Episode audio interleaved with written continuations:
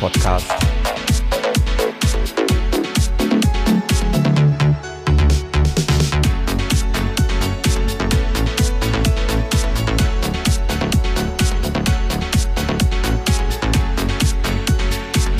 Episode 20.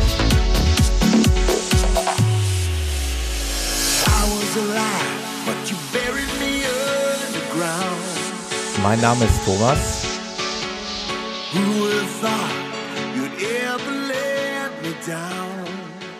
Und ich begrüße euch, liebe Hörer, recht herzlich zur 20. Ausgabe des Running Podcast. Heute wieder in einer Talk-Variante. Dazu gleich was. Ich will noch ganz kurz und heute wirklich nur ganz kurz und knapp äh, nochmal Danke sagen für euer Feedback, für die neuen iTunes-Rezensionen für die Facebook-Likes, für die Kommentare und für die persönlichen Nachrichten. Wie gesagt, heute nur mal kurz und knapp, denn ich habe hier heute einen neuen Gesprächspartner in der Sendung. Ich habe hier heute an meiner Seite, zumindest virtuell, den Hans Hertel. Hans Hertel ist der Geschäftsführer der Firma Zeitsprung. Da kommen wir aber gleich noch drauf. Und äh, der Hans hat umfassende Erfahrung im Bereich GPS-Uhren, im Allgemeinen GPS-Geräte. Er ist, soweit ich weiß, auch Hobbysportler. Und darüber möchten wir heute reden. Ich begrüße ganz recht herzlich den Hans. Hallo Hans. Ja, hallo. Hallo Thomas. Freut mich, dass wir zueinander gefunden haben. Ähm, wir sind ja auf recht unkonventionelle Art und Weise zusammengekommen. Ich muss das mal ganz kurz den, den Hörern erzählen. Ähm, die Hörer, die die Folgen hier verfolgen, die wissen ja, dass ich schon seit längerer Zeit auf der Suche bin nach einer neuen Uhr, entweder eine Smartwatch oder eine neue Sportuhr. Und wie das dann so ist, durchwühlt und durchsucht man ja das Internet und ähm, sehr geeignetes Medium, wie ich immer finde, sind die, die Rezensionen auf bestimmte Produkte. Sehr gerne mal eine Rezension in, in Amazon genommen und einfach mal durchgelesen und so ist es dann passiert, dass ich die Rezension vom Hans ähm, in die, zwischen die Augen bekommen habe und ich war einfach so frei und habe den Hans angeschrieben auf die Rezension, auf die Phoenix 3, auf die Garmin-Uhr und der Hans war so nett und hat geantwortet und hat sich hier zur Verfügung gestellt, so ein bisschen was aus seinem Erfahrungsschatz kundzutun. Also du hast äh, schon mehrere Uhren gehabt, äh, privat und auch beruflich Hängt es damit auch zusammen? Also alle diese sportlichen Anwendungen haben erstmal rein private Wurzeln. Ja. Und ich ähm, komme eher aus dem Bike-Bereich. Ja. Also die Uhren spielen bei mir eigentlich die, ich sag mal, werden in zweiter Linie benutzt. In erster Linie sind es die Bike-Computer, ja. auch der Firma Garmin primär, ja. aber auch viele andere Hersteller, die ich entweder schon getestet, im Besitz hatte oder auch momentan im Betrieb habe. Ja. Und die Uhren spielen halt die Rolle, dass sie sozusagen in allen Sportarten, die nicht mit Rädern betrieben werden können, wo man auf zwei Beinen unterwegs ist, beim Wandern, beim Laufen, beim Trailrunning würde man mittlerweile auch sagen, wie ich das betreibe, wenn ich durch den Wald laufe, würde man äh, eben eine Uhr mitnehmen, mhm. nehme ich eine Uhr mit, weil mir schon seit vielen Jahren die Faszination der Track-Aufzeichnung so in Fleisch und Blut übergegangen ist, dass ich im Prinzip keine sportliche Aktivität mehr ausübe, ohne sie nicht in irgendeiner Weise zu dokumentieren. Ja, ist ja auch wunderbar, so, ein, so eine Art äh, Tagebuch zu führen. Ich finde das auch ganz genau. faszinierend. Genau. Also ich versuche eigentlich auch sämtliche ja, sportlichen Aktivitäten irgendwo festzuhalten. Ähm, was mir heute die Entscheidung immer schwer macht, ist, welches Portal ich dann eben nutze. Also, aber da kommen wir ja eh gleich nochmal drauf zu sprechen. Ähm, aber was mich dann auch wieder dazu bringen würde, jetzt bei dem Produkt Garmin zu bleiben, weil ich eben auch schon bei Garmin bin. Also ich habe noch diesen, die kennst du wahrscheinlich auch, diesen alten, wir nennen den Brotbäcker, diesen Forerunner 305. Das ist ja, ja, ja. eigentlich ein recht unschönes Gerät. Aber ganz ehrlich, also wenn ich sage als Läufer, das ist einfach ein, ein, eine tolle Uhr, weil die war von der Anzeige her klasse, also die war ja eben mit vier Elementen zu programmieren, also vier verschiedene Anzeigemöglichkeiten. Die äh, war zuverlässig, genau, die Akkuleistung war hervorragend. Ähm, Hattest du die auch mal im Betrieb oder? Ja, ich glaube, ein 600er Modell, kann ja. ich mich erinnern, hatte ich. Und auch eine der ersten tragbaren Uhren von Garmin, ich glaube den 205. Ja. Also verschiedene Modelle. Begonnen hat das bei mir mit dem E-Trax, einem Handgerät. Ja. Und wurde dann eben mit einem Armgerät, was im Prinzip auch so als Klotz um das Armband gewickelt wurde, fortgesetzt. Ich kann mich erinnern, das war 2003. Ja. Und dann brachte Garmin eine Reihe von auf das Bike zugeschnittenen Modellen. Ja. Aber generell kann man sagen, ich glaube, ohne jetzt Garmin wehtun zu wollen. Ja. Aber Design war lange Zeit nicht die Stärke. Ja, das sieht man also an der Uhr, die ich hier gerade in der Hand halte. Ja. äh, die haben sich jetzt angenähert gegenüber den Wettbewerbern oder Mitbewerbern. Und ich glaube eher, dass Garmin aus einer Ecke kommt, wo Robustheit, Zuverlässigkeit, äh, die größere Rolle gespielt haben ja. im Vergleich zu Design. Ja. Aber jetzt mittlerweile stellen Sie fest, dass auch ein sehr gutes Produkt auch gut aussehen muss. Ja. Und gerade in den neuesten Modellen findet man Ansätze, die den Produkten auch eine gewisse Eleganz verleihen. Aber in, in Ansätzen, es ist, ich glaube, ihr kommt früher oder später auch auf das Thema Polar. Ja. Eine Polar M800, wenn wir das aktuelle Spitzmodell betrachten, wirkt einfach glatter, eleganter, flüssiger von der, von der Gerätekonzeption her. Ja.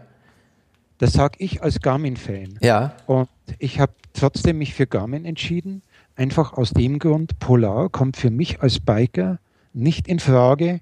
Polar hat von der Historie her sich rein auf die Messungen von Herzfrequenz spezialisiert und was im Bike-Bereich seit vielen Jahren, Jahren eine Rolle spielt, nämlich Leistungsmessung mitzuführen, ja. wird von den Polargeräten mehr oder weniger ausgeklammert, blockiert durch eine Politik, die ein sehr in sich geschlossenes Polarbiotop, würde man heute sagen, zum Ziel hat ja. und wenig bis gar keine Öffnung nach außen ermöglicht. Ja. Und dort der Biker, der jetzt ge gezwungen ist, sage ich jetzt mal, mit Sensoren, Herzfrequenzsensoren, gut, kann man sagen, die gibt es von Polar auch, aber spätestens beim Leistungsmesssystem, beim äh, beim Geschwindigkeitssensor und so weiter ja. legt sich mit einer Polaruhr dermaßen fest, dass man eigentlich als Biker nicht mehr zufrieden sein kann. Ja. Und so ist ganz klar meine Historie auf den Garmin-Wurzeln entstanden, die von äh, Beginnen mit den ersten Geräten eine sehr offene Kommunikation mit der Außenwelt ja.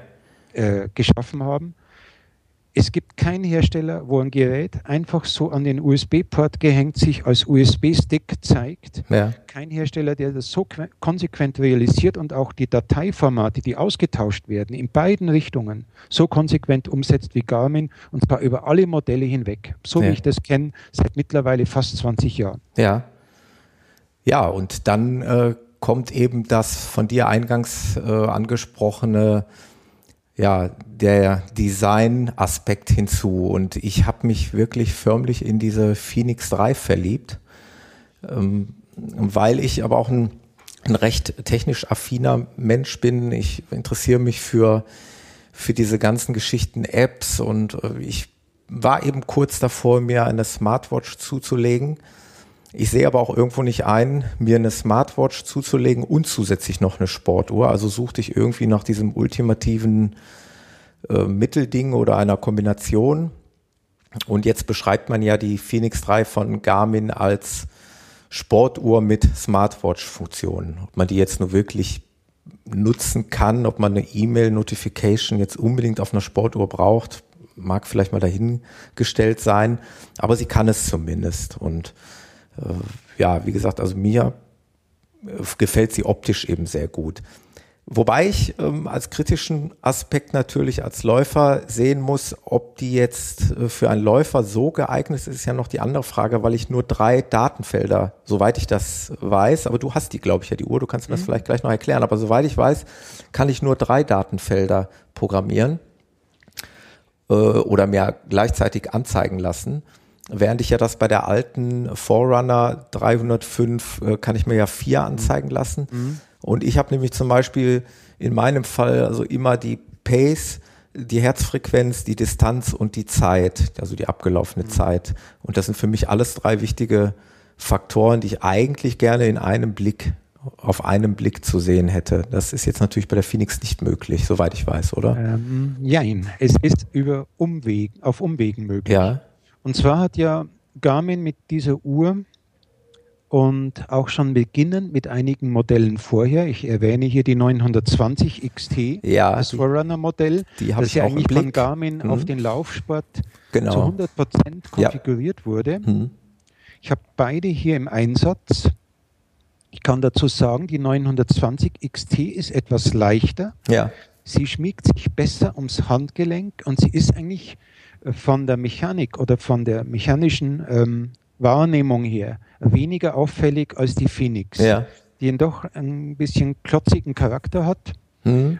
Aber, jetzt kommt dieses Aber. Warum mhm. Phoenix? Ja. Die Phoenix ist tatsächlich ein Twitter. Erstens optisch. Sie ist einerseits ein Klotz, hat aber andererseits durch die jetzt im, im Ziffernblatt integrierte Antenne mhm. und durch das Design als eine etwas martialisch wirkende Armbanduhr hat sie auch irgendwo die Eintrittstür geschafft. Diese Uhr kann man überall hin mitnehmen. Ja, also es ist genau. kein Problem, diese Uhr zum Anzug so, zu tragen. Und das ist genau Wer, der Punkt, der mich so reizt, ja, genau. Wogegen eine 920 XT, die sieht halt aus, als wie wenn ich gerade aus dem Schwimmbad komme und ja. auf dem Weg zur Laufbahn bin. Ich habe die Seite gerade offen, ich sehe sie vor mir. Also die gibt's ja dann irgendwie mit diesem blauen, mit dieser blauen Umrandung mhm. und mit dieser roten Umrandung. Die sieht halt 100% nach Sportuhr aus. Also die würde man jetzt abends, denke ich mal, nicht zum Abendessen, zum Ausgehen anziehen. Und äh, das ist das eben, was mich bei der Phoenix so reizt. Das Zweite, weswegen jetzt bei mir ursprünglich die Phoenix ähm, ins Visier genommen wurde, das ist diese Outdoor-Funktionalität. Ja. Ich habe diese Uhr zum Beispiel, ein Vorgänger, die Phoenix 1, ja. hatte ich bei einer Mountainbike-Tour dabei. Da fiel der Garmin Oregon am Lenker fiel schon aus. Wir waren in strömendem Regen unterwegs. Die Regentropfen haben im Menü gemacht, was sie wollten. Das mhm. Touch-Display hat auf Regen reagiert, hat ständig hin und her geschalten, dabei die Batterie verbraucht. Ja. Die Navigation war weg, die Orientierung war weg. Und nur über die Phoenix haben wir überhaupt noch vernünftig zu unserem Auto zurückgefunden. Ja, guck mal. Es wurde mittlerweile dunkel, es war nass und wir waren ausgepowert. Und das waren solche Erlebnisse, wo ich sage, so eine Phoenix ist für mich ein Backup, eine ein, ein sicherer als jede Papierkarte, sage ja. ich jetzt mal, 50 Stunden Laufzeit ja. bei GPS-Empfang, gibt Garmin an, im Notbetrieb.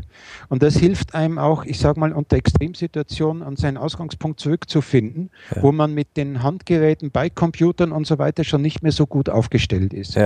Das ist ein Punkt, der mich irgendwo in diesen Kategorie Phoenix getrieben hat. Dann habe ich gesehen, was an Softwareerweiterungen gemacht wurde von Garmin und da kommen wir dann jetzt auch zu deinem Thema mit den vier Anzeigefeldern. Ja. Garmin hat hier ein Konzept eingebaut in die Phoenix, wurde zwar mit der 920 XT schon, ich sag mal, losgetreten, aber noch erst mit der Phoenix richtig perfektioniert. Ich glaube, ich weiß, worauf du hinaus willst. Auf die Anpassung der, der Anzeige, richtig? Also auf die. Genau. Die, auf, die, die, das Dis Display kann man personalisieren.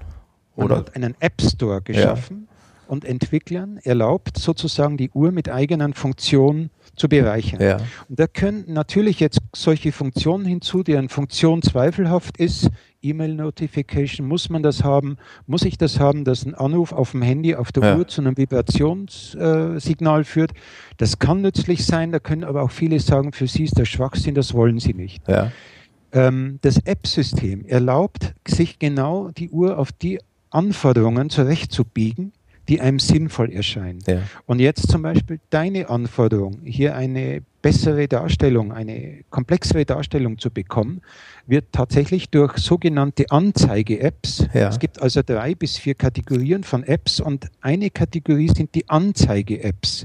Das sind quasi Funktionalitäten, die dann in der im, während du Aktivsport betreibst, in diesen Zahlenfeldern eingeblendet werden. Ja. Und ich kann mich an eine, ähm, an eine App erinnern, die macht aus einem Ziffernfeld drei. Ja. Dann hättest du schon mal fünf ja. Felder, die angezeigt werden können. Also so kann man das dann kombinieren und sozusagen exakt auf seine Bedürfnisse zurechtstutzen, eben nicht mit dem, was die Urbasis an Basis mitbringt, sondern mit dem, was über diesen App Store zusätzlich in die Uhr eingebaut werden kann. Ja. Und da muss ich sagen, das hat Garmin sehr schön hingebracht. Das, Und, das, ähm, das Portal nennt sich Connect IQ. genau. Ja, Connect ist, äh, IQ. Genau, da gibt es Apps, äh, da gibt es eben diese, ja, diese, da gibt es Widgets, die man sich dort herunterladen kann für die verschiedenen Garmin-Produkte. Und die sind dann auch alle schön bewertet, auch mit Sternchen und Kommentaren von den Usern, so dass man schon äh, im Vorfeld sich ein Urteil bilden kann, ob das dann eben für einen in Frage kommt. Genau. Ich habe zum Beispiel diese Uhr jetzt auch mit dem Leistungsmesssystem gekoppelt. Das heißt, die ist komplett ANT-fähig. Ja, dass das, was sozusagen dieser Konkurrent, den ich vorhin genannt habe, in keinster Weise berücksichtigt. Ja. Für ihn, für den Konkurrenten existiert kein ANT Plus. ja, Es ist unglaublich. ANT Plus ist die Schnittstelle schlechthin.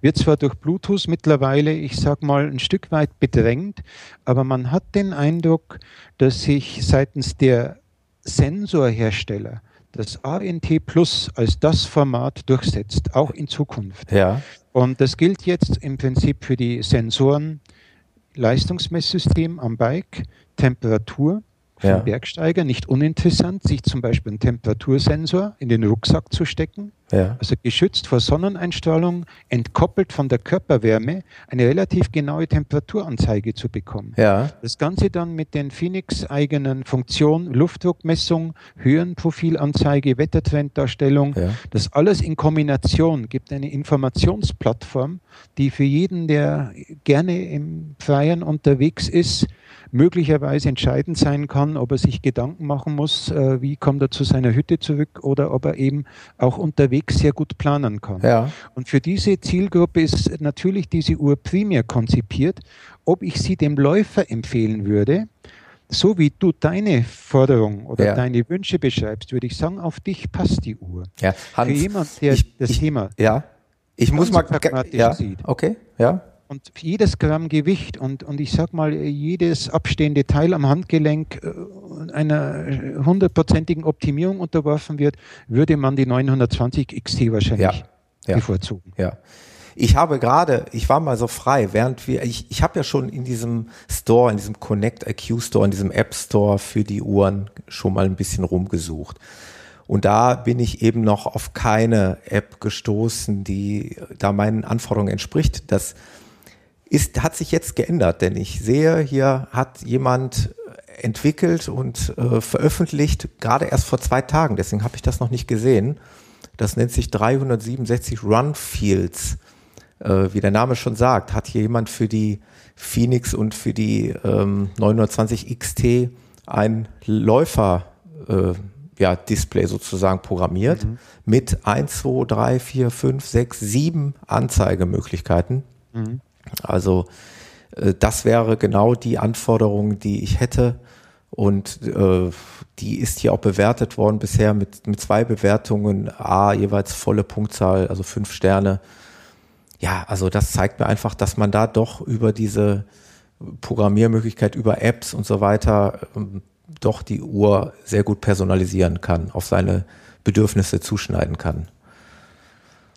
Vielleicht noch in Ergänzung, gerade was diese Menge an Funktionen betrifft. Ja, Wer Garmin kennt, weiß, kennt diese, ich sag mal, unglückselige Tradition von Garmin, Neugeräte sind erstmal instabil. ja, Es dauert oft Monate, bis über diverse Generationen von Firmware-Updates ein Gerät robust gemacht wird von Ja. Garmin.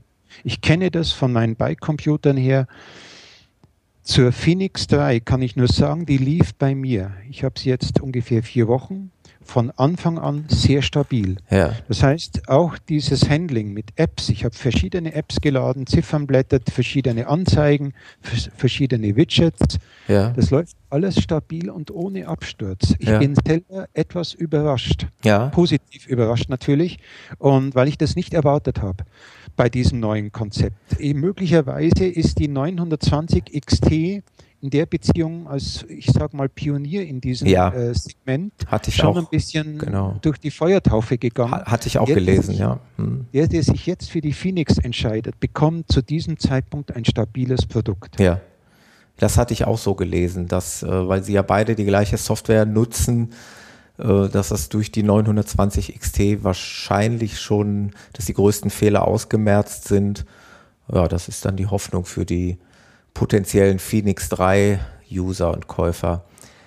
Dann ist mir noch was untergekommen, das findet man aber soweit ich weiß noch nicht auf der deutschen Garmin-Seite, da kommt ja noch ein neues Produkt raus. Äh, wenn ich das sehe, die, das ist auch äh, eine Art Uhr, Epix, mhm. Navigation am Handgelenk mit Kartendarstellung in Farbe. Mhm. Äh, voraussichtliche Verfügbarkeit im zweiten Quartal diesen Jahres soll bei 500 Euro liegen die sieht auch interessant aus, wobei die sich, glaube ich, noch mehr an, an äh, Wanderer und Outdoor, andere Outdoor-Aktivitäten richtet, denn an Läufer. So würde ich das einschätzen. Ja. Als ich die Phoenix bekommen habe, war mir lange nicht klar, wo liegt denn jetzt die Grenze zur 920 XT ja. von der Software-Seite her.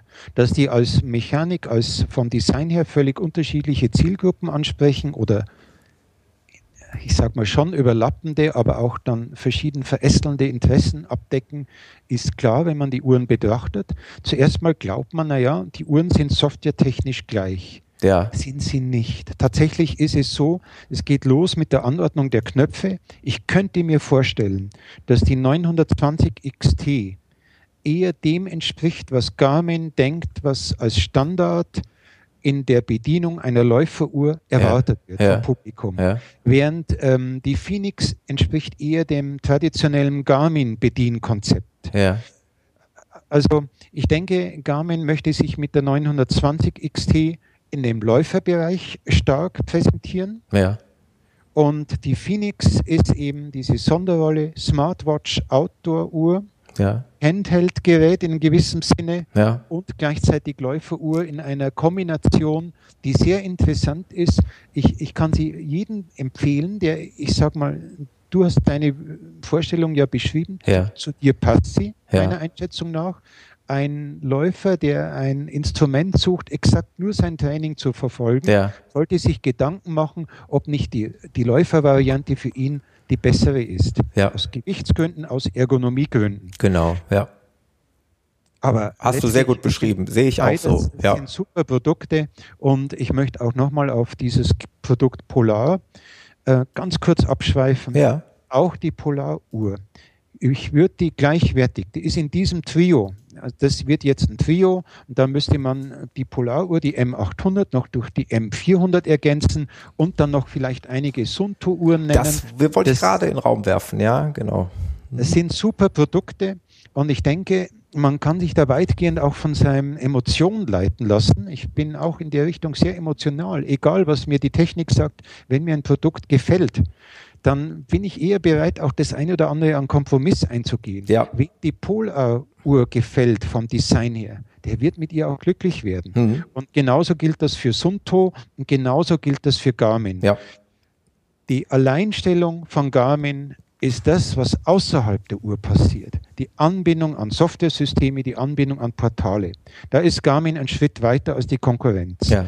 Aber wer äh, sich das vorher anschaut, was ihm das Polar-Portal beispielsweise bietet und sagt, damit komme ich klar, der wird auch mit Polar ein sehr, sehr gutes Produkt bekommen. Ja.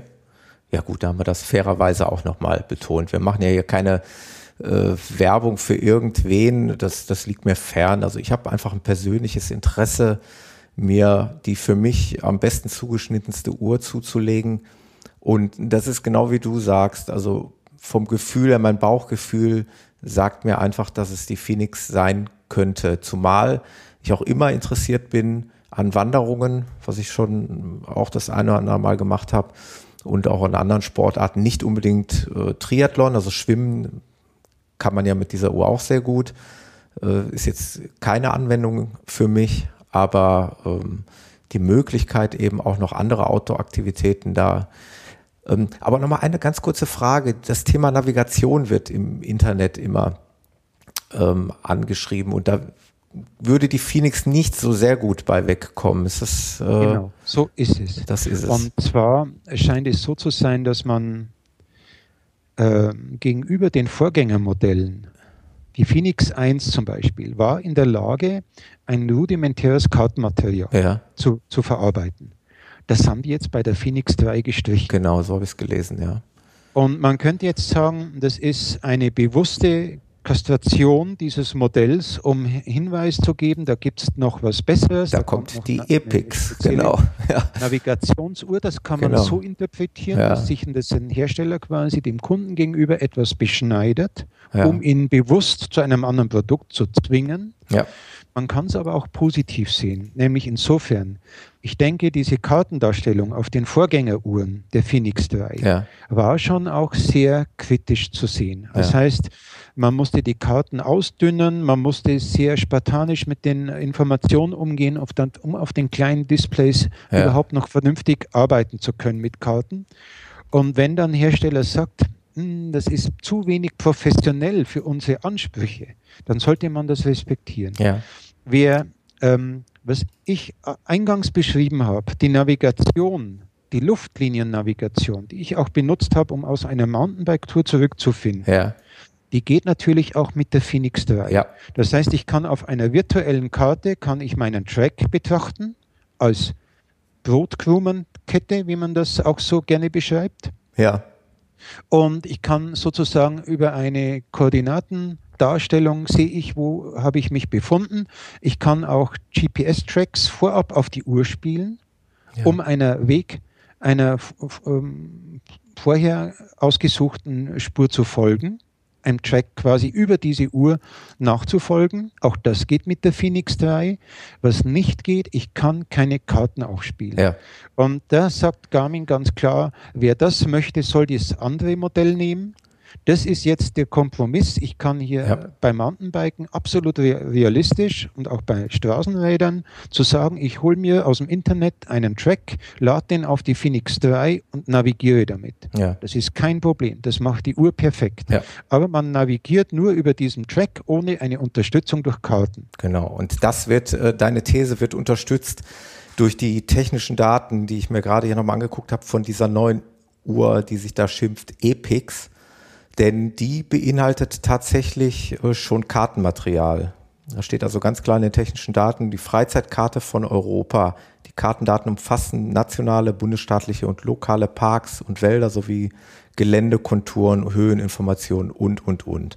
Mhm. Also da scheint man tatsächlich diesen Weg zu gehen, wenn man da ein sehr großes Interesse dran hat, an einer ausgiebigen und umfassenden Navigation, dann muss man wahrscheinlich auf ein anderes Modell zurückgreifen, zum Beispiel auf diese Epix-Uhr. Aber nun gut, äh, mich persönlich würde es jetzt nicht so äh, tangieren. Ich meine, ich habe in aller Regel auch mein Handy immer dabei und äh, ich bin jetzt auch nicht so der Extremsportler, der in den abgelegensten Zipfeln dieser Erde irgendwo äh, Sport treibt. Also mich wird's, ich kann darauf verzichten, also sagen wir es mal so. Aber Garmin bietet da eben was an für die Interessierten. Ja, da sind wir also, hast du mich also schon noch ein bisschen heißer gemacht auf die Phoenix. Also meine Kaufentscheidung geht schon ganz klar in die Richtung. Hast du eigentlich auch Vielleicht haben wir ja auch Hörer, die sich für etwas günstigere Modelle entscheiden. Äh, ist man bei Garmin wahrscheinlich auch, auch gut aufgehoben, oder? Hm, ich weiß es nicht. Ja. Ähm, für mich, als ich eben diese Modelle erwähnt habe, diesen High-End-Bereich, ja. ähm, ist eine gewisse Vorauswahl dadurch passiert, dass für mich wichtig ist, eine barometrische Luftdruckmessung ja. an Bord zu haben. Ich arbeite sehr viel mit Höhenunterschieden. Wir werden da vielleicht kurz danach noch zu sprechen kommen. Ja. Mit der Software von uns, wo wir auch Leistungsberechnungen machen. Da ist es sehr wichtig, dass Höhenunterschiede ja. protokolliert werden, denn in den Höhen, in der Zurücklegung solcher Höhenunterschiede versteckt sich eben auch das Rechnen von Leistungen, die ein Athlet erbringen muss, um eben eine Strecke zurückzulegen. Ja. Von daher, wenn man sich den Markt betrachtet, welche Modelle haben Höhenmessung an Bord, dann kommt man auf eine im Prinzip auf eine Handvoll Uhren. Viele sind es nicht. Ja. Und dazu gehören halt diese beiden Garmin-Modelle. Ja. Dazu gehört Sunto. Dazu gehören diese Polar-Modelle. Und nur auch nur die Spitzenmodelle. Ja. Die, die Modelle, die dann kommen, haben dann schon keine Höhenmessung mehr an Bord. Es gibt dann die Möglichkeit, dass die Hersteller die Höhe über Kartenmaterial im Nachhinein hinterherrechnen. Ja. Wir persönlich halten von diesen kartengestützten Höhenangaben nicht so viel. Ja. Es ist gerade, um Leistungsberechnung zu machen, bewegt man sich bei diesen Höhengittern oft in Sprüngen voran und das führt zu sehr unnatürlichen, ich sage mal, Erkennung von Höhendiagrammen. Also sprich, es geht für den, der ein, ein gutes Höhendiagramm sehen möchte, ja. führt an einer, Bio, an einer barometrischen Aufzeichnung kein Weg vorbei. Ja. So ist das bei mir so gewachsen, dass ich sozusagen diese einfacheren Modelle etwas links liegen gelassen habe. Ja. Nicht, weil ich sage, es wäre mir zu schade, so etwas anzuziehen, sondern weil man diese kleinen du, Modelle diese halt grundsätzlich nur ohne genau. diese barometrische Höhenmessung bekommt. Ja, verstehe. Und ob jetzt in diesem Bereich Garmin immer noch, ich sage mal, diese sehr gute, dominierende Rolle spielt, wie im High-End-Bereich, möchte ich nicht entscheiden. Ja, ist, ja, dazu kenne ich mich zu wenig aus. Ich, ich, ein Bekannter von uns zum Beispiel benutzt eine TomTom-Uhr, also eher ein Low-Cost-Produkt. Da muss ich sagen, das ist, die Uhr ist für das, was sie macht, das, wofür sie gebaut wird, ein perfektes Produkt. Also mit äh, Herzfrequenzmessung am Handgelenk, und einer sehr leichten Uhr und einer sehr schönen Anzeige ist man da super bedient. Ja.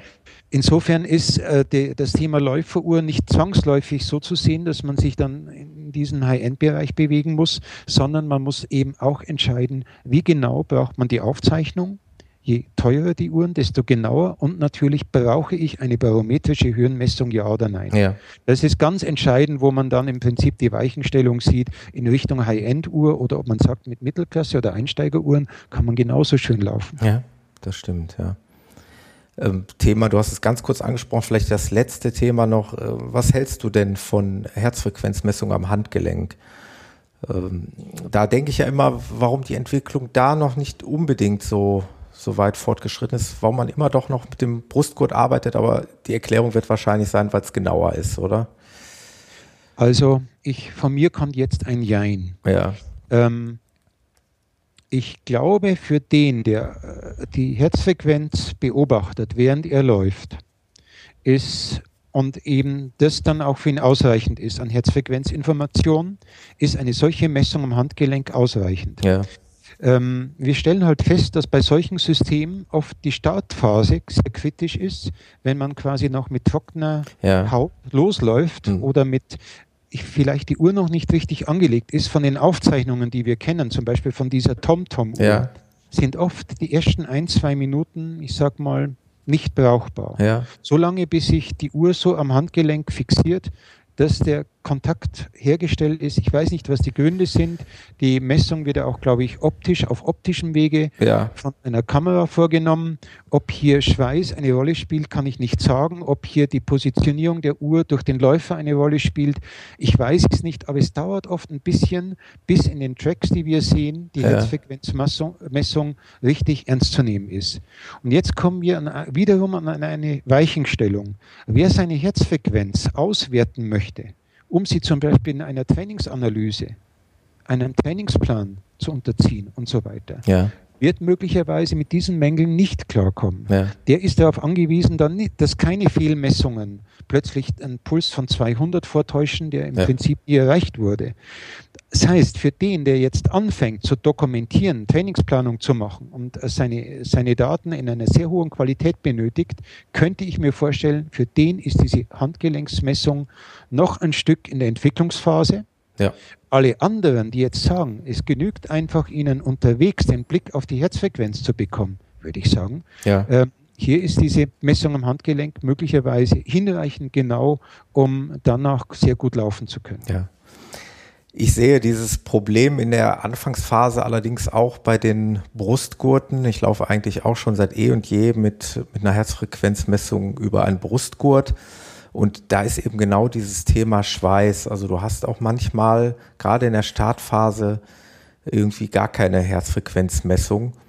Und äh, da kann man sich mit, mit ein bisschen Spucke, sage ich mal, behelfen, um einfach diesen Kontakt zur Haut herzustellen. Mhm. Also das ist mir auch selbst bei den, bei den Brustgurten schon oft widerfahren. Aber ich glaube auch, wie du sagst, dass tatsächlich im weiteren Verlauf dann die Brustgurte eine genauere Messung haben und vor allen Dingen eine geringe Fehlerquote. Denn äh, ich konnte es in meinen Läufen beobachten, dass ich dann keine Ausreißer hatte, also keine vermeintlich falschen äh, Herzfrequenzdaten. Und das ist wahrscheinlich der Grund, äh, ja, wie du schon sagst, dass es dann in Summe eine etwas äh, präzisere Messung ist. Zu dem Thema Messung möchte ich nochmal auf die Phoenix an einer Stelle einsteigen, das an eine Position, an ein technisches Detail, das wir noch gar nicht besprochen haben. Ja. Die Phoenix als Fitnessuhr. Sie, sie hat einen Schwitzzähler integriert. Ja. Und normalerweise, wenn ich habe auch schon mal einen Schwittzähler gehabt, jetzt hat man folgendes. Jetzt äh, hat man die Schritte vom Schwittzähler und dann die Laufstrecke und dann vielleicht noch 50 oder 100 Kilometer Radfahren. Ja. Wie soll man das alles quasi zueinander gewichten? Genau. Ja. Die Phoenix, Phoenix ist tatsächlich in der Lage, alles quasi in einer Verkettung aufzuzeichnen. Ja. Wenn ich mit der Phoenix laufen gehe, dann werden die Schritte genauso addiert natürlich wie beim normalen Gehen. Die Phoenix gibt dann noch als Parameter die Schrittweite aus, was für einen Läufer ein sehr wichtiger Parameter ist, um ja. seine Laufentwicklung einzusehen. Und das Besondere, wenn ich jetzt dann mit der Phoenix aufs Fahrrad steige, dann werden die Kilometer auf dem Fahrrad auf die Laufkilometer aufaddiert. Ja und auf die Kilometer, die ich quasi auch ohne GPS nur über die Schritte vorgenommen ja, habe. Ja. Diese ineinander, diese Verkettung dieser drei Aufzeichnungen, Schritte ohne GPS, Schritte mit GPS und Strecke auf dem Fahrrad mit der Trittfrequenz als sozusagen als Ersatz für die Trittfrequenz, ja. äh, für die Schritte, ist ein in sich absolut schlüssiges Konzept. Und ich war überrascht, wie perfekt Garmin das hinbekommen hat. Wer also quasi nur diese Uhr trägt, ja. kriegt alle seine Aktivitäten durchprotokolliert und kriegt im Prinzip damit auch sein Trainingspensum ja. relativ gut abgebildet. Wunderbar, weil das ist, ich bin eigentlich ein ich will nicht sagen leidenschaftlicher, aber ich, ich bin ein kontinuierlicher Träger eines Fitnessarmbandes. Und mein Fitnessarmband dagegen, um es mal, äh, um es mal ähm, lapidar zu sagen, ist einfach dumm. Also ich, ob ich jetzt gehe oder jogge äh, oder Fahrradfahren nimmt sie halt gar nicht wahr. Äh, das wird einfach nur in irgendeiner Art und Weise durchgängig protokolliert. Also ich, mhm. kann, ich kann auch Schritte simulieren, indem ich den, den Arm jetzt hier hin und her schwenke. Mhm. Ähm, ja, da ist die, die, dieser, äh, dieser Fitness-Tracker, den ich hier am Arm habe, also wirklich dumm. Das ist schon dann sehr interessant, was du sagst. Also, dass man da eine intelligentere Art und Weise hat, mit diesen Daten und mit dieser Aufzeichnung umzugehen.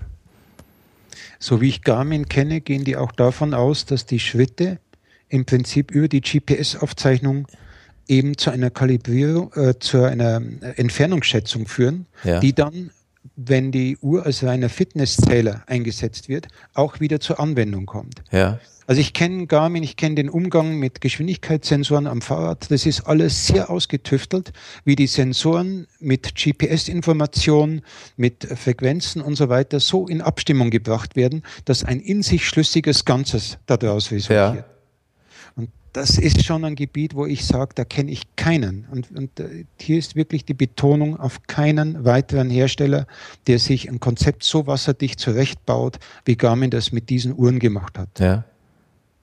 Auch, auch bei Polar sieht man, so weit gehen die nicht. Da fehlt jetzt beispielsweise die ganze Anbindung an die Fahrradwelt. Ja. Das ist schade das Polar das nicht geschafft hat, eine offene Schnittstelle in den Bike-Bereich, in den ANT-Bereich zu machen, um da zu sagen, jetzt wir binden auch externe Sensoren an, ja. um vom Laufen zum Biken sozusagen mit einer schlüssigen, mit einem Equipment alles abdecken zu können. Das geht mit Polar nicht.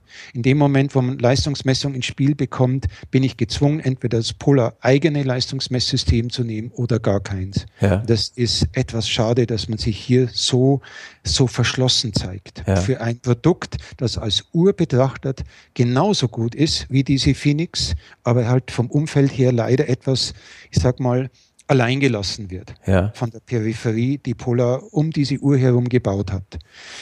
trifft eben wirklich nur den, der diese Peripherie auch nutzt. Wer ja. die Uhr nutzt, so wie sie in ihrer Funktionalität am Armband hängt, merkt von diesen Defiziten nichts. Auch das muss man einfach sagen. Wer mit diesem System, mit dem Biotop Polar klarkommt, wird damit auch ein sehr, sehr gutes Produkt haben. Ja, prima. Vielleicht nochmal ganz kurzes Thema Wechsel. Du hattest ja schon angesprochen, dass du äh, angewiesen bist auf Geräte eben mit einem barometrischen Höhenmesser, äh, mit eben sehr hochwertigen Produkten, weil, ich hatte es ja eben schon mal angedeutet, du bist eben der Geschäftsführer der Firma Zeitsprung und ihr habt unter anderem als Produkt äh, entwickelt Power Tracks, also das wird mit Doppel X hinten geschrieben in einem Wort. Und ja, das ist ja im Prinzip eine, eine Softwarelösung für GPS-basierende Daten. Also das kannst du ja wahrscheinlich besser erklären. Für die verschiedensten Sportarten. Äh, magst du darüber mal was erzählen, was ja, ihr da anbietet? Und ja. Sehr gerne. Das ist also jetzt eine Entwicklung gewesen, wo sich das Private mit dem Beruflichen gemischt hat.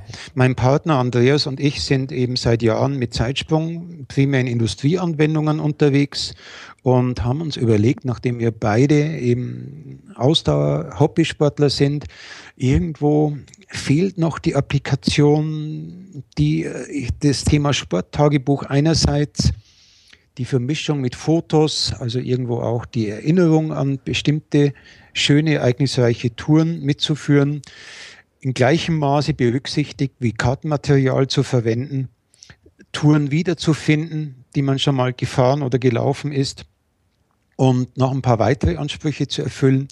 Und so haben wir gesagt, wir machen jetzt mal ein eigenes Webportal mit einer eigenen Ausprägung, die eben in die Richtung geht, sowohl ein Sporttagebuch zu sein, als eben auch dem engagierten Hobbysportler über eine Trainingsanalyse Kennzahlen an die Hand zu geben, die er sonst nur auf sehr schwerem, umständlichen und über drei, vier Ecken führenden Wegen bekommen würde. Ja. Einen Fitnessindex, der im Prinzip die Summe aller Aktivitäten darstellt. Ich habe das eben beim Garmin-Konzept schon erklärt, wie Garmin Schritte beim Gehen, Schritte beim Laufen mit eingeschaltetem GPS, mit den Strecken beim Fahrrad addiert.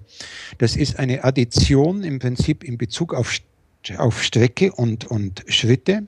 Aber was hier fehlt, ist noch, welchen Energiehaushalt habe ich in dieser Zeit umgesetzt. Ja. Das heißt, wir haben uns dann auch sehr intensiv mit dem Thema Leistungsberechnung auseinandergesetzt und haben für verschiedene Radtypen Mountainbike, Straßenfahrrad, Tourenfahrrad haben wir Leistungsmodelle entwickelt, die zum Laufen hin bis hin zum Skilanglauf verlängert, die es einem erlauben, praktisch jede Aktivität in Leistung umzurechnen. Welche Leistung habe ich erbracht?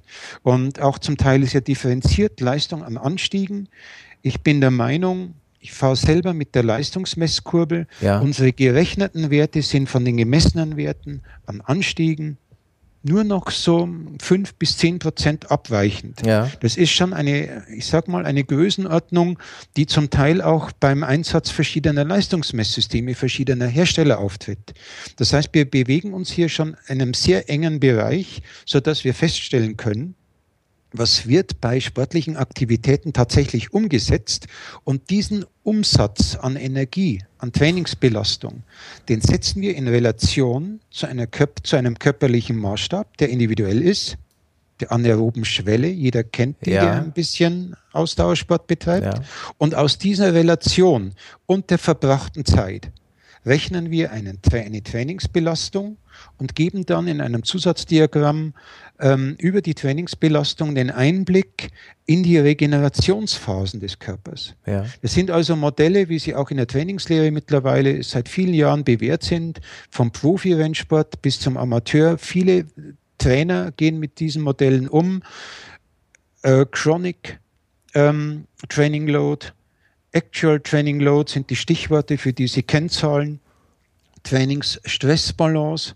Und diese Trainingsstressbalance drückt aus sozusagen, ob ich mich momentan in einer Überbelastung befinde, also quasi meinen Körper durch vermehrte Trainingsreize stärker belaste, als, als er jetzt vielleicht brauchen könnte, um in einem Wettbewerb eine gute Zeit zu laufen oder ob ich genau um das zu bekommen, nämlich die, die Sprintfähigkeit oder die Frische für einen Wettbewerb, mein Training auch zurückschrauben muss, um mich dann quasi erholt in einen Wettbewerb zu begeben. Ja. Und diese Hintergrundinformation, die leiten wir aus dieser Trainingsbelastung ab und die zeigen wir grafisch in unserem Portal. Das ist Damit, der ja, sogenannte Fitnessindex, richtig? Das ist dieser Fitnessindex. Der das sind zwei wird, Informationen. Genau. Mhm der wird bei euch in, in grün oder in rot angezeigt, einfach mal, um es den Hörern so ein bisschen zu erläutern, in, in, in welchem Bereich mich da gerade befinde.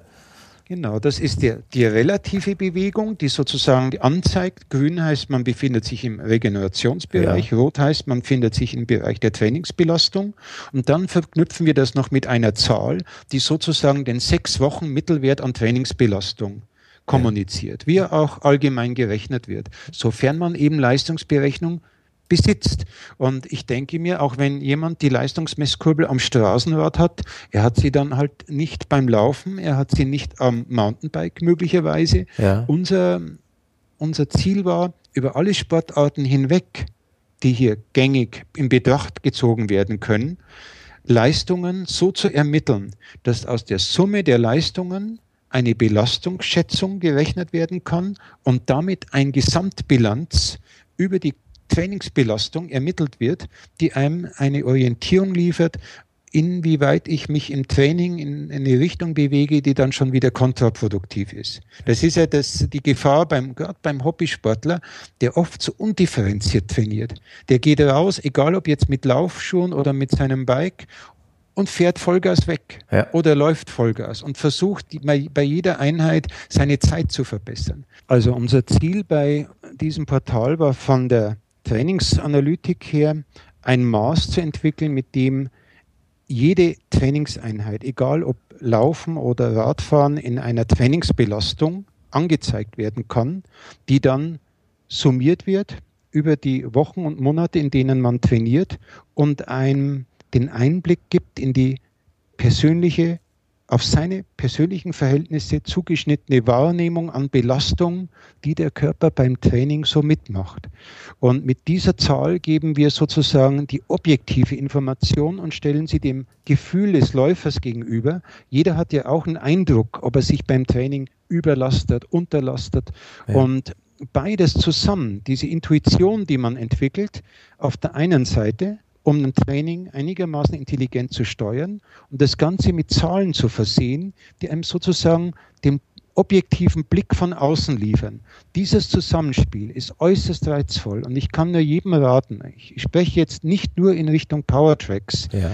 Das ist ein Ansatz, sich mit dem Thema auseinanderzusetzen. Aber ich kann nur jedem raten, sich in irgendeiner Form mal mit Trainingsplänen zu beschäftigen um zu lernen, mit welcher Struktur der Körper am besten auf Training reagiert. Ja. Es ist sicher nicht, verkehr, nicht richtig, jedes Mal raus aus der Haustür und Vollgas weg. Ja. Egal ob mit Laufschuhen oder mit Mountainbike oder mit Straßenrad, das führt auf die Dauer zu einer, der, der Körper spezialisiert sich auf eine mittlere Geschwindigkeit und man wird nie richtig schnell bei dieser Technik. Ja. Und besser wäre es, dem Körper eine Grundlage zu vermitteln und ab und zu die Anreize durch ein intensiveres Training. Ja. Das ist im Prinzip die Idee des Trainingsplans und unsere Idee ist die Hülle drumherum, die Gesamtbelastung zu messen, um quasi über diese Bilanz der Gesamtbelastung neben dem Kalorienverbrauch, den wir anzeigen können, den wir relativ genau anzeigen können, auch ein Maß zu geben, in welchem Zustand befinde ich mich momentan. Bin ich überlastet? Bin ich unter? Belastet, bin ich in der Regenerationsphase und wenn nächste Woche der Marathon ist, wie teile ich mir in den nächsten Tagen meine Trainingseinheiten ein, um dann nicht überlastet an den Start zu gehen. Ja. Das ist ähm, so ein Punkt, wo ich sage, das wird im Hobbybereich meiner Erfahrung nach gerne unterschätzt das Nachdenken über den Sport. Ja. Es ist nicht einfach bloß, Sport ist nicht einfach bloß Selbstüberwindung und den sogenannten inneren Schweinehund zu bekämpfen. Das ist irgendwo, es, erinnert mich mehr an Kampf als an, an, an konstruktiven Aufbau. Ja. Ein, eine Ausdauereinheit kann auch mit sehr viel Kopf ähm, gesteuert werden und zu diesen ähm, ich sage mal, gedanklichen Begleitungen des, des, ähm, des Austauschsports gehört eben auch, sich Gedanken zu machen, wann belaste ich mich und wann gehe ich in eine Grundlagen, Ausdauereinheit, um meinem Körper die richtige Differenzierung an Belastung zu vermitteln. Ja, das ist genau das, was ich, was mir gerade widerfahren ist in den letzten Wochen äh, bei einer professionellen Marathonvorbereitung. Also ich wurde äh, mitsamt einer Gruppe von, von 10 bis 15 Läufern durch eine ja, recht erfolgreiche Triathletin, die hat also den, den Ironman auf Hawaii erfolgreich gefinisht ähm, die hat uns vorbereitet jetzt eben auf den Marathon und da haben wir das eben auch gelernt. Also diese, diese Wechselspiele zwischen ruhigen, langen Läufen, zwischen schnellen Tempoeinheiten, aber jetzt eben auch in der Woche äh, vor dem Marathon eben in diese Regenerationsphase, in diese Tapering-Phase zu gehen, um dem Körper eben die, die notwendige Erholung zu geben. Das ist leider auch der Grund, warum wir kennen uns ja jetzt erst seit sage jetzt mal gefühlten, als ungefähr eine Woche, warum ich leider euer Tool noch nicht richtig testen konnte. Ich war zumindest gestern mal in der Lage, einen Lauf, einen letzten Lauf vor dem Marathon, einen kurzen Lauf von neun Kilometern zu absolvieren. Und äh, habe das dann eben jetzt auch in das Tool implementiert und kriegt da eben einige Parameter angezeigt, also die, die üblichen Parameter wie Distanz, Dauer, Pausenzeit, Durchschnittsgeschwindigkeit, Kalorien. Und dann, dann kommen wir eben zu dem Punkt und da nochmal zur Erklärung, Hans. Ich kriege jetzt hier eine Leistungsanzeige vom, von meinem Lauf mhm. angezeigt, also eine durchschnittliche Leistung von 163 Watt. Mhm. Nochmal die Frage als Läufer, wie kommt ihr jetzt auf diesen Wert? Ähm, also wir nehmen beim Laufen zwei Parameter zusätzlich zu den Parametern, die wir beim Radfahren haben. Ja.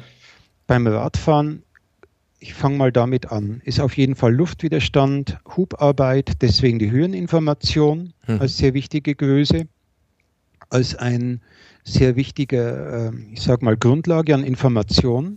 Und beim Laufen nehmen wir noch zwei Parameter, mit denen wir zusätzlich den Energieaufwand bewerten ja. der sozusagen im Laufapparat steckt. Ja. Der Laufapparat ist ja nicht wie ein Laufrad, das sich dann sozusagen fast schwerelos ähm, durch die Gegend rollt, sondern zwei Beine zu bewegen, kostet an sich diese Abstimmung, ähm, kostet einen gewissen Grundenergiebedarf.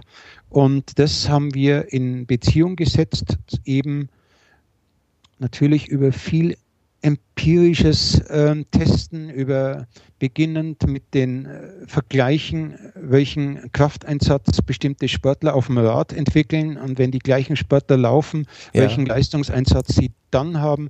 Das haben wir alles in äh, Vergleich und Relation gesetzt, haben die Läufer auch gefragt nach ihren subjektiven Empfindungen, mit welcher Intensität sozusagen Strecken gelaufen wurden. Ja. Und entsprechend haben wir dann ein Maß entwickelt. Ja. Ich möchte natürlich an der Stelle sagen, diese Energie, die wir hier beim Laufen berechnen, die ist nicht so genau natürlich zu bewerten oder nicht so genau zu nehmen wie etwa eine Energie, die durch ein Leistungsmesssystem an einer Messkurbel an einem Fahrrad abgezweigt wird, wo alles über Drehmoment sozusagen zu 100 Prozent erfasst werden kann. Ja. Was wir aber mit Sicherheit sagen können, wer jetzt unter dieser Einschätzung verschiedene Läufe absolviert, wird eine sehr, sehr gute Abschätzung bekommen, wann er mal schneller gelaufen wird, wann er langsamer gelaufen wird, wann es anstrengender war und wann weniger anstrengend. Ja. Das wird in dieser Leistung sehr genau abgebildet. Ja. Und das ist ja das, was wir wollen, dass wir sozusagen das Gefühl vermitteln wollen, was leistet der Körper aus der persönlichen Sicht. Das ist nicht das Tool, mit dem jetzt ein Trainer ein Team bewerten würde und den 2-Meter-Mann neben dem 1,70 Meter Läufer über die Leistungsanzeige vergleichen könnte. Ja. Das leistet dieses Tool nicht. So ist es nicht gedacht. Wenn ich aber nur für mich persönlich einen Maßstab benötige, der mir jenseits der subjektiven Wahrnehmung eine Größe liefert, was habe ich bei meinem letzten Lauf geleistet, dann ist diese Leistungsberechnung der Schlüssel für die Trainingsbelastung. Ja. Und die Zahl, die wir dann bekommen, ist mit Sicherheit aussagefähiger als irgendetwas anderes, was man sich sozusagen nur über Zeit oder nur über Herzfrequenz abwickelt. Ja. Die, die Leistung, die wir hier rechnen, ist zuverlässiger als die Herzfrequenz. Die Herzfrequenz, das weiß man mittlerweile, ist in hohem Maße abhängig, auch von der mentalen Verfassung, in der man gerade trainiert. Es gibt Tage, da ist der Puls einfach 10, 15 Schläge höher als an anderen, ohne dass der Körper mehr Leistung erbringt. Und diese Schwankungen sind bei unserer Sichtweise sozusagen ausgeglichen. Ja, prima. Ja, ich sehe, also wie gesagt, äh, zu diesen äh, Parametern, die ich gerade erwähnt habe, habe ich dann eben also die durchschnittliche äh, Leistungsanzeige, die maximale Leistung berechnet, die skalierte Leistung. Ähm, dann gibt es noch zusätzliche Informationen wie Temperatur, Windgeschwindigkeit. Wo nehmt ihr die Daten her? Wir beziehen die von Wetterstationen. Genau, ja. Das, heißt, das wird über die, in dem Moment, äh, über die App, die ich da, oder, oder beziehungsweise in dem Fall äh, sind es ja Garmin-Daten. Äh, Achso, das, das wird dann im Prinzip geschaut, wo ich, wo ich gelaufen bin und von dort es werden die genau. Wetterdaten genau. dann hergenommen. In dem Moment, wo ja. du die Daten auf unseren Server hochlädst, äh, sieht unser Server auf der Wetterstation nach, also wiederum auf einem Dienst, den wir im Internet ja. an, angemietet haben und holt sich dann für diese Ort, die durch die GPS-Information geliefert wird, ja. Die nächstgelegene Wetterstation okay. und liefert dazu dann die Wetterdaten. Ja, prima. Vielleicht eine kleine Vision, die ich an der Stelle ja. kommunizieren möchte. Das haben wir zwar momentan nicht, aber das ist momentan in der Schublade, ist in Planung vielleicht heuer noch lauffähig. Unsere Vision ist, dass wir uns mit unserem ähm, Trainerpartner Stefan Löw, ja. bekannter Triathlet, Ironman-Teilnehmer, mehrfach Teilnehmer am Race Across America, der Trainingspläne macht von Hand auf Papier für seine Kunden. Ja. Und was wir machen mit ihm, sind auch in einer Geschäftsbeziehung hier in diesem Projekt.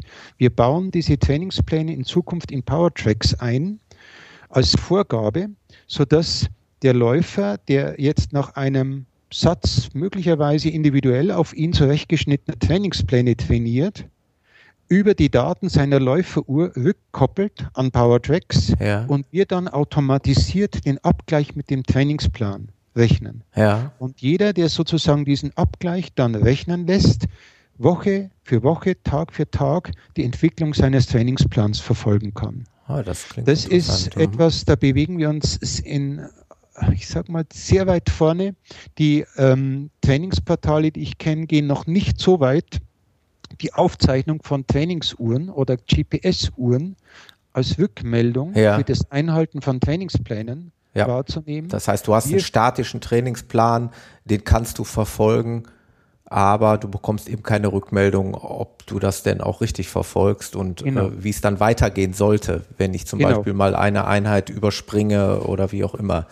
Genau. Äh, da wäre ja auch ein dynamisches Anpassen dann möglich. Genau, das ist ja. genau die Idee, auf das das Ganze hinausläuft. Das Ganze hat auch ein bisschen den Hintergrund, weil wir sagen, speziell wenn ich in den Hobbybereich gehe, finde ich nicht mehr die schöne Situation des Profisportlers, ja. also die schöne in Anführungszeichen, der im Prinzip seinen Tagesablauf zu 100 Prozent auf sein Training abstimmen kann. Genau. Gerade im Hobbybereich, wo mit Familie, Beruf, Freizeit, alles sozusagen auf engstem Raum koordiniert werden muss, lässt es sich nicht vermeiden, dass Trainingseinheiten verschoben werden, ausfallen ja. oder in einer anderen Intensität trainiert wird, als der Trainingsplan gerade vorgibt. Mhm. Und ich denke, für diese Situation braucht man auch eine andere Sichtweise in Bezug auf Training. Und heute ist zurzeit die Situation, wer nicht starr nach Trainingsplan trainiert, fällt komplett aus dem Konzept. Ja und trainiert sozusagen komplett wieder nach Bauchgefühl. Und wir versuchen in diese Nische reinzukommen, wo wir sagen, wir glauben für den Hobbysportler eine Lösung in der Schublade zu haben, die wir nur noch per Software umsetzen müssen, wo wir quasi in der Mischung zwischen Hobbysport und semiprofessioneller Betreuung einen Mittelweg gehen wollen, der sich sehr viel enger an berufliche Voraussetzungen anpasst, an die zeitlichen, ich sag mal, Einschränkungen eines, einer modernen Existenz, die nicht unbedingt durch einen geregelten Acht-Stunden-Tag geprägt ist. Ja. Das ist unser Ziel, das haben wir mit PowerTracks sozusagen formuliert. Wir haben momentan noch eine, eine Basisversion sozusagen jetzt veröffentlicht, die schon einige Dinge sehr gut kann. Das Wiederfinden von Aktivitäten und so weiter ist alles schon auf sehr hohem Niveau, aber die eigentlichen Ziele und Visionen, die stecken hier noch in der Schublade und wir werden die in den nächsten vier bis acht Wochen online schalten. Oh ja, das hört sich Alle interessant an. Voraussicht nach. Ja, und ihr bietet eben auch eine dazugehörige passende App an, sowohl für iOS als auch für Android, wie ich gesehen habe.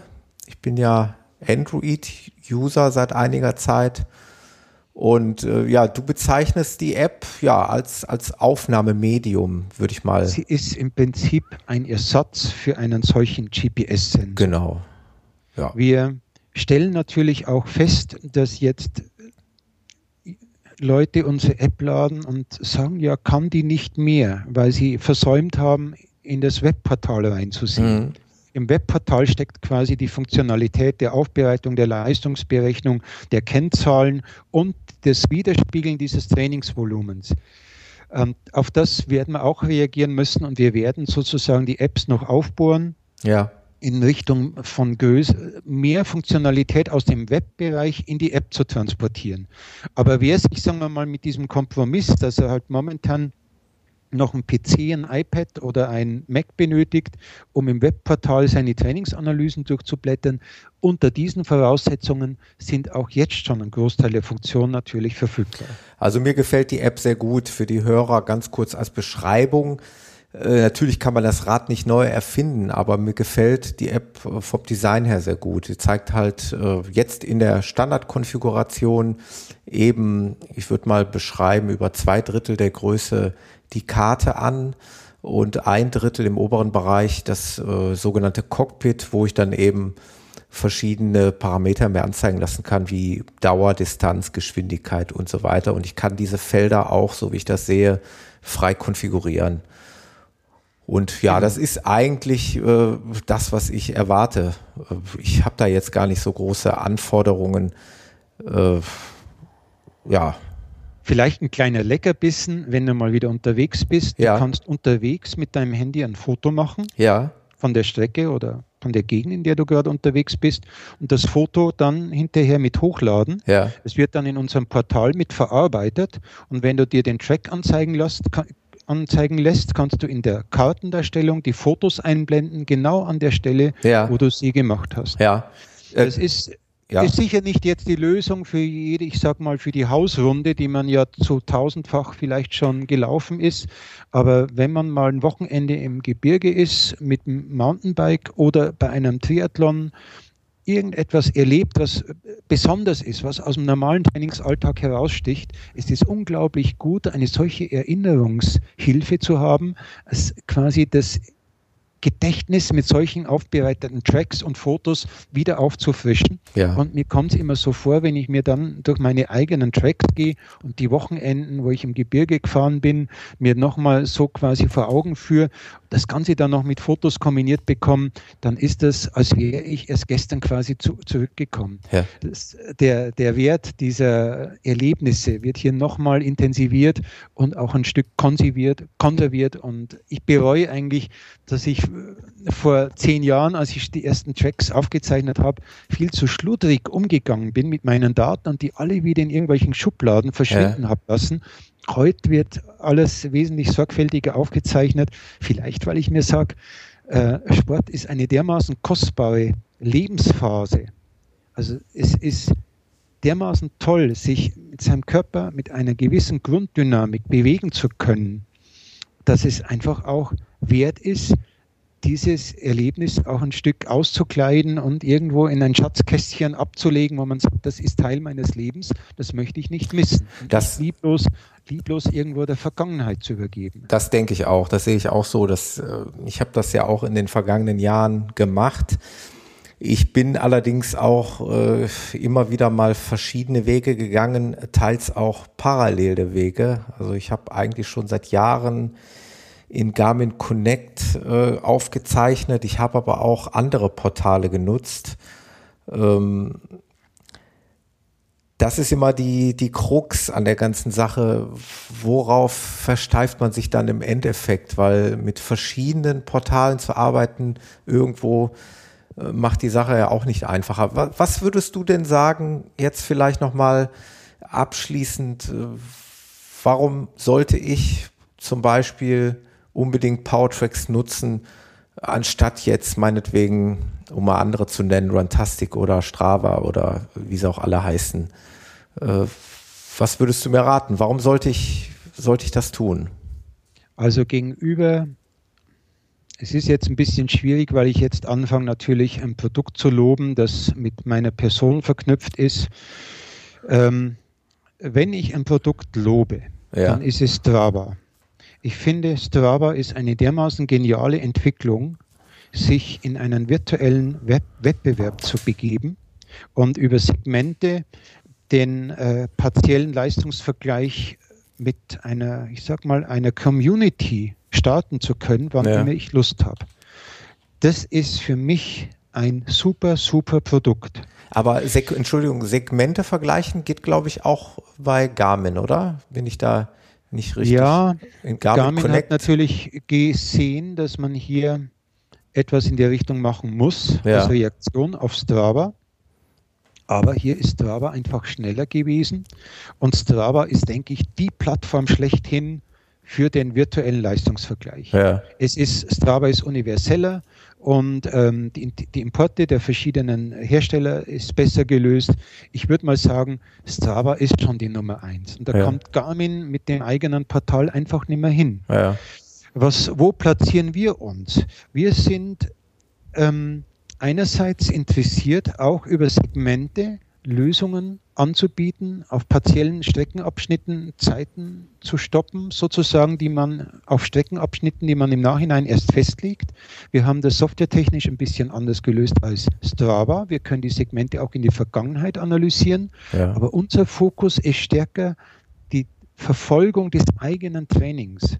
Ich würde es also so sagen, würde ich jetzt jemandem eine Konstellation empfehlen, dann würde ich sagen, trainiere mit Powertracks, um in Strava deine Bestleistung zu erbringen. Ja. Ist das vielleicht klar? Ja. Das heißt, Strava ist sozusagen der Weg in die Community, in die Öffentlichkeit. Ja. Und mit Powertracks ist der Weg in die eigene Trainings, die, die Sicht nach innen ein Stück weit. Wir haben zwar auch im Powertracks die Möglichkeit, uns in Gruppen zusammenzuschließen, mit Freunden Touren und Tracks auszutauschen, aber die Funktionen von Powertracks, dienen vor allem die, dieser Reflexion des eigenen Körpers, des eigenen Trainings. Ja. Und Strava ist sozusagen, wenn ich trainiert habe, wenn ich mich gut fühle, dann gehe ich mit meinem Segment und mit meinen Zeiten nach Strava und versuche mich in den Ranglisten nach vorne zu arbeiten. Weißt du, was ich immer mache? Äh, ich rede einfach mal unten von der Basis als User. Ich habe auch einen Account bei Strava und der ist aber weitgehend ungenutzt. Äh, wenn ich mich bei solchen Portalen anmelde und mich dafür interessiere, dann geht natürlich gleich immer die Suche los, wer meiner Freunde oder meiner Bekannten ist denn schon dort. Gibt es mhm. ja diese berühmte Finde deine Freunde Funktion und darüber entscheide ich im Grunde genommen dann, ob sich das für mich lohnt. Zum Beispiel eben äh, über diese Community eben einen Austausch mit meinen Freunden zu haben. Und äh, das ist immer ähm, natürlich bei der Vielzahl der, der Produkte, die auf dem Markt sind, verstreut sich das dann am Ende natürlich dann. Und äh, ja, das ist, ist glaube ich, ein, ein, ein Hauptaspekt, sich für irgendein Portal dann letztendlich zu entscheiden, wo man dann womöglich auch äh, einen großen Freundeskreis aufbaut auch von Menschen, die man vielleicht persönlich nicht kennt, sondern virtuell kennengelernt hat. Ich rede da jetzt mal zum Beispiel hier von dieser Community Runtastic, wo dann unheimlich viele Menschen drin sind, die man dann kennt. Und dann fällt es einem natürlich schwer, in einer anderen Community wieder Fuß zu fassen und dort sich einen großen ähm, virtuellen Freundeskreis oder auch sogar persönlichen Freundeskreis aufzubauen. Wie siehst du das? das?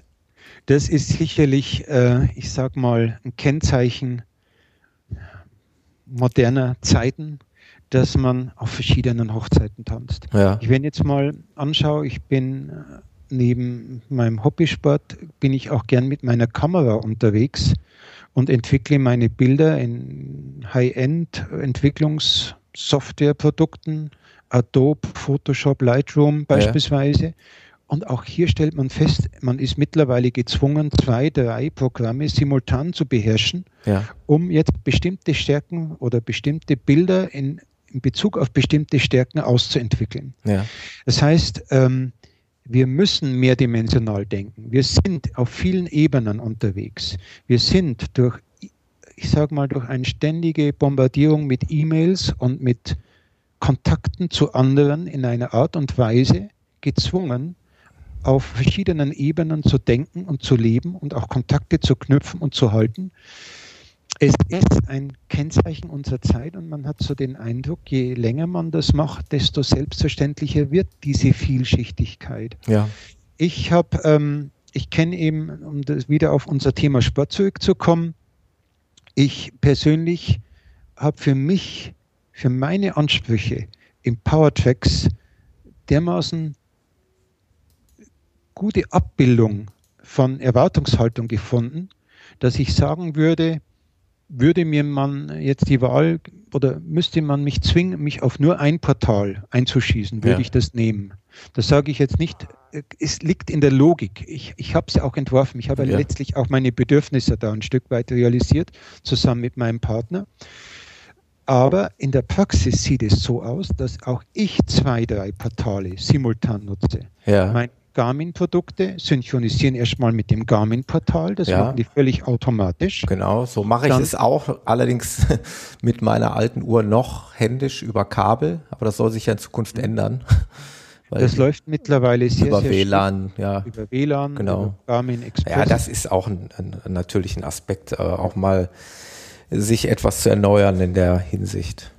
Wir wollen zu dem Punkt kommen, wir haben jetzt mit Garmin einen Vertrag abgeschlossen, ähm, den Zugriff auf Garmin Connect zu automatisieren. Das heißt, unsere Zielvorstellung ist, man geht in PowerTracks und mhm. als Garmin-Benutzer hat man automatisch die in Garmin hochgeladenen Daten auch automatisch in PowerTracks zur Verfügung. Und Strava ist ein Produkt, das setze ich eben nur partiell ein. Ja. Wenn ich sage, jetzt will ich meine Strecke im Vergleich sehen. Oder jetzt bin ich einen bestimmten Marathon mitgefahren und möchte, weil ich weiß, dass jetzt so und so viele tausend User auch in Strava ihre Strecken hochgeladen haben, möchte ich quasi in diesem Vergleich dabei sein. Dann nutze ich Strava. Ja. Aber für mein Training, um zu beobachten, wie ich mein Training entwickle, nutze ich PowerTracks. Ja. Das ist insofern für mich persönlich eine sehr klare Abgrenzung und eben auch die Aussage, auch ich, obwohl ich jetzt PowerTracks entwickelt habe, sehe jetzt in Strava zum Beispiel Stärken, die wir nicht haben und die wir auch nicht nachholen können und auch nicht aufholen werden. Genauso wie ich auch Garmin an der Stelle als abgeschlagen sehen muss. Garmin ist zwar offener als Polar, aber nicht offen genug. Strava ist als Plattform von Anfang an herstellerübergreifend konzipiert genauso wie Rentastic ein Stück weit. Und hier ist natürlich die Möglichkeit, eine große Community aufzubauen, sehr viel besser als bei Polar oder Garmin. Mhm. Und wir haben uns wiederum bei dem Thema Sporttagebuch auf das Thema Verbinden von Tagebuch und Leistungsermittlung und Trainingsüberwachung äh, spezialisiert. Das ist wiederum unser Spezialgebiet. Also wer ernsthaft trainiert, ja. wer Wer präzise Leistungsdaten und Belastungsdaten haben will, wird merken, dass er bei Rentastic eben auch nur sehr vage Schätzungen bekommt. Das Der wird sich bei uns wohler fühlen. Das kann ich jetzt schon ziemlich sicher ankündigen. Das hast du sehr gut zusammengefasst. Ich sehe das auch so, dass äh, ihr da auf jeden Fall ähm, am Ende dann doch unterschiedliche Dinge verfolgt, zumindest in der letzten Konsequenz. Ähm, alles, alle haben zwar eins gemeinsam, also das Tracken von sportlichen Aktivitäten, aber was man aus den Daten dann am Ende macht, das äh, wird sich dann in der letzten Konsequenz wahrscheinlich dann doch so ein bisschen unterscheiden. Und von daher, äh, ich bin ja auch so ein Mensch, ich probiere das halt eben gerne aus. Also man hat ja bei allen Portalen, wie auch bei euch, immer die Möglichkeit, über eine Basismitgliedschaft sich mal anzumelden und mal reinzuschnuppern. Und das kann ich eigentlich nur jedem empfehlen. Und so wird es auch wahrscheinlich jeder ernsthaft interessierte Sportler tun. Also bei euch wäre das, ich mache da jetzt gerne mal ganz kurz Werbung, das wäre powertracks.de, also Powertracks zusammengeschrieben mit Doppel X am Ende. .de und ja, da findet man eben alle Informationen zu diesem wunderschönen Portal. Ich werde das auf jeden Fall noch weiter nutzen und verfolgen.